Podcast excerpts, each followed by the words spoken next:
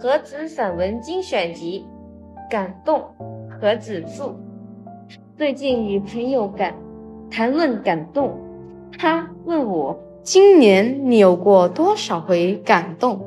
我失笑了，之后又冉然，要么是心弦般的过紧，要么是那弦索早已松弛。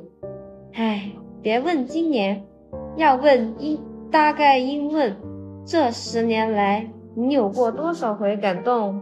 不过青少年时代我是常受感动的，看一本小说会感动几回，蓝天白云间看到国旗飘扬也会无端感动。我问他什么叫做感动，于是我们有了争辩。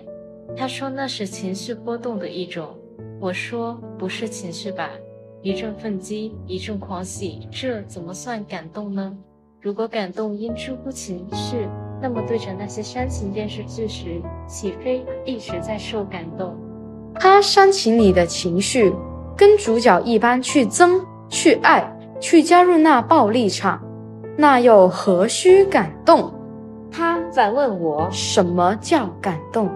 我沉默了一会儿，后来我尝试这样答：那是情操，或者专门指一种高尚的情操。由于受到外界的影响，渐渐积累到一个饱和点，而并发生并发至一个情感的高峰，视为感动。感动的强度因人的年龄、性格、气质有异，也因发生于眼前的内外因素而异。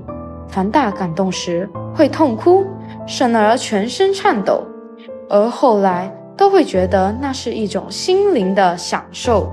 我相信感动都来自高尚的情操，如人与人真切的关怀，或自我牺牲精神、努力进取精神，又或者对美的极度欣赏，一份爱国的激情，人伦之爱、男女之爱等等，都会由于你目睹、你所知闻而使你深受感动，并且生活里头不易感动。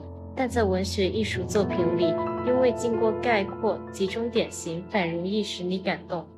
最后，我们都同意，一个人的成长过程中，心灵急需要常被感动。每一次感动，都是一次很好的情感教育。